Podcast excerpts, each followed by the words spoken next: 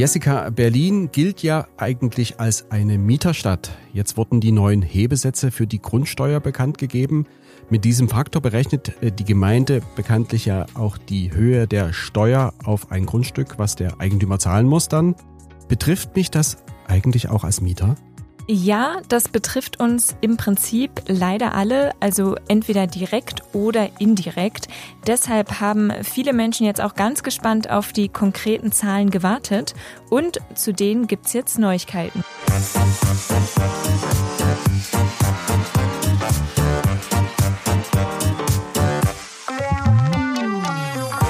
Und damit hallo und willkommen zu einer neuen Folge unseres Shortcasts Erklär's mir, ein Podcast der Berliner Morgenpost. Ich bin Jörg Krauthöfer. Und mein Name ist Jessica Hanack. Heute schauen wir uns mal an, wie sich die neue Grundsteuer auf Berlin auswirkt. Jessica, erklär doch erst einmal, Warum muss die Grundsteuer eigentlich reformiert werden? Das ist ja offenbar ein ganz schön aufwendiges Unterfangen. Das stimmt. Ausgelöst wurde das Ganze durch das Bundesverfassungsgericht. Es hat die bisherige Erhebung nämlich als ungerecht eingestuft. Hintergrund ist, dass die Bewertung in Ost und West unterschiedlich ist und dazu noch auf stark veralteten Grundstückswerten basiert. Die stammen nämlich aus den Jahren 1935 und 1964. Außerdem wurde wurden Veränderungen der Gebäude etwa durch Anbauten bislang nicht berücksichtigt. Das ist ja wirklich sehr alt. Äh, was heißt das denn bislang? Um dir mal ein Beispiel zu geben. Ein eigentlich gleichwertiges Einfamilienhaus in Spandau, also im ehemaligen Westteil Berlins, kostet bislang rund 700 Euro Grundsteuer im Jahr. In Treptow-Köpenick werden dagegen nur rund 300 Euro fällig. Hört sich erst einmal wirklich ungerecht an, aber wenn jetzt ein neuer Grundstückswert Grundlage der Berechnung wird, müsste die Steuer dann nicht viel höher ausfallen? Ja, eigentlich schon. Die Politik hat aber versprochen, dass sie durch die Reform unterm Strich nicht mehr Geld einnehmen will als bislang. In Berlin hat die Finanzverwaltung dafür an zwei Stellschrauben gedreht, um eine untragbare Grundsteuerbelastung, wie sie es nennt, zu vermeiden. Nach der Neuregelung sollen im Schnitt für ein Haus, wie oben beschrieben, dann 450 bis 500 Euro an Grundsteuer fällig sein, egal wo es in der Stadt steht. Wie soll das denn funktionieren? Also, als erstes fällt der sogenannte Hebesatz, den du ja vorhin schon erklärt hast, um fast die Hälfte von 810 auf 470 Prozent.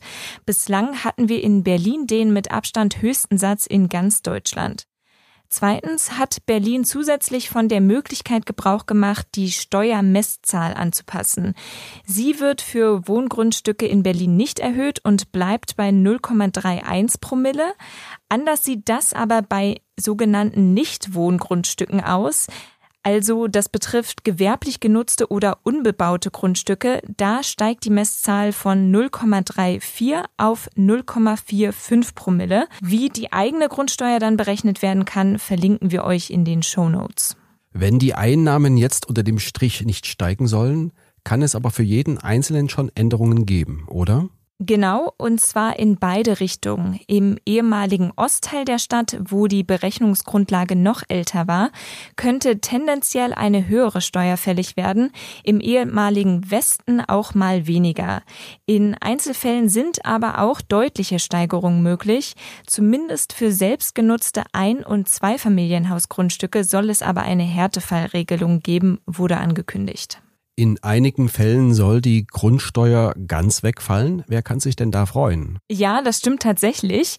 Für land- und forstwirtschaftliche Flächen wird die Steuer gestrichen, ebenso für Schrebergärten, die dem Bundeskleingartengesetz entsprechen. Grund ist nach Aussage von Berlins Finanzsenator Stefan Evers, dass der Verwaltungsaufwand die verhältnismäßig geringen Einnahmen aus dem Bereich nicht rechtfertigt. Reden wir mal über die Mieter. Ich bin Mieter. Wie sieht's da für mich aus? Wie schon gesagt, kann die neue Regelung auch für dich Folgen haben, denn die Grundsteuer muss zwar der Eigentümer zahlen, er darf sie aber auch auf seine Mieter umlegen. Wenn er mehr zahlen muss, dann ist natürlich davon auszugehen, dass er die Kosten auch weiterreicht. Wegen der Anpassung beim Hebesatz müssen die meisten Mieterinnen und Mieter aber wohl keinen großen Sprung bei den Mieten befürchten. Das hoffen wir natürlich auch. Das hoffen wir auch, da hast du recht. Was sagen eigentlich Interessenvertreter der Eigentümer zu dieser Reform? Die sehen vor allem in dem stark gesenkten Hebesatz ein positives Signal. In Einzelfällen seien aber Verwerfungen möglich, heißt es vom Verband Haus und Grund. Außerdem könnte der Senat die Hebesätze ja auch jederzeit wieder anheben, kritisiert der Verband.